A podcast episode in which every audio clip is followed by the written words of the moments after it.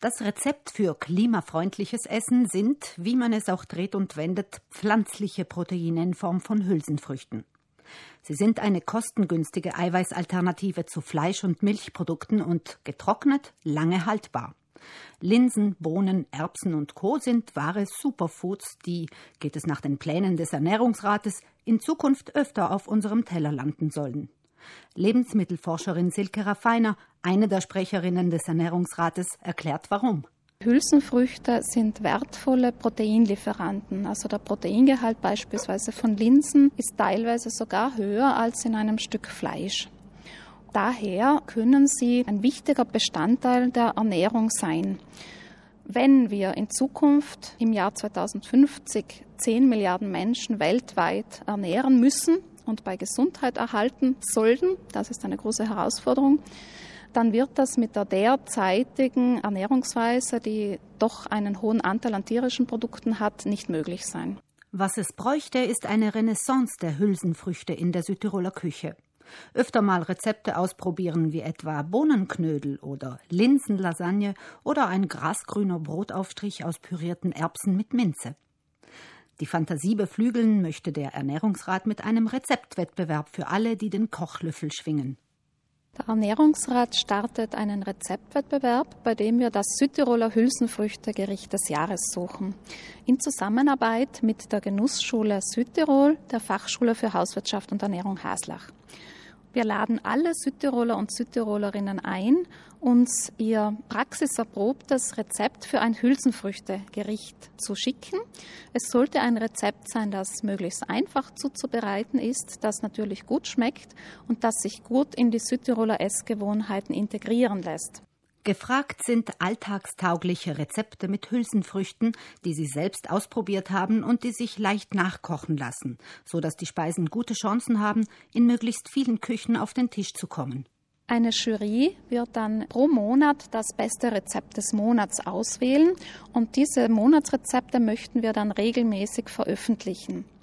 Wenn wir es technisch schaffen, werden wir Videos produzieren, also kurze Videos, die die wichtigsten Zubereitungsschritte, die Zutaten und das, das fertige Gericht zeigen, weil wir einfach glauben, dass das vielen Menschen helfen kann, wenn sie das auch sehen, wie das zubereitet wird.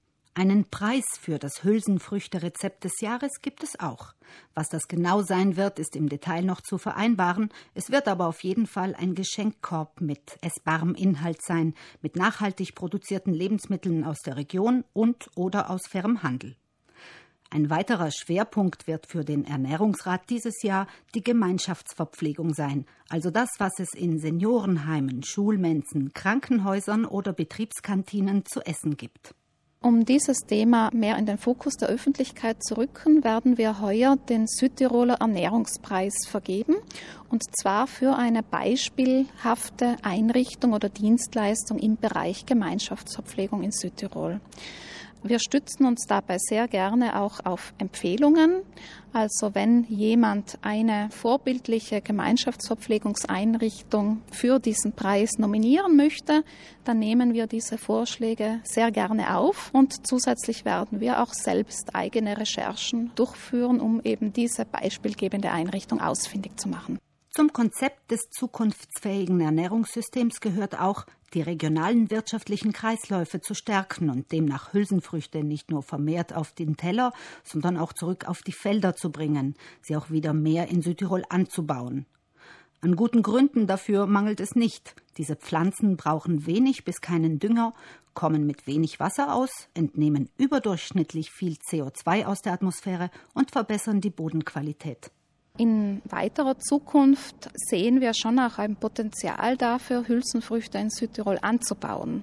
Also aus klimatischen Gründen wäre das möglich und der Ernährungsrat wird sich in Zukunft auch dafür einsetzen, Produzenten und Produzentinnen für den Anbau von Hülsenfrüchten in Südtirol zu sensibilisieren oder Impulse dazu zu geben.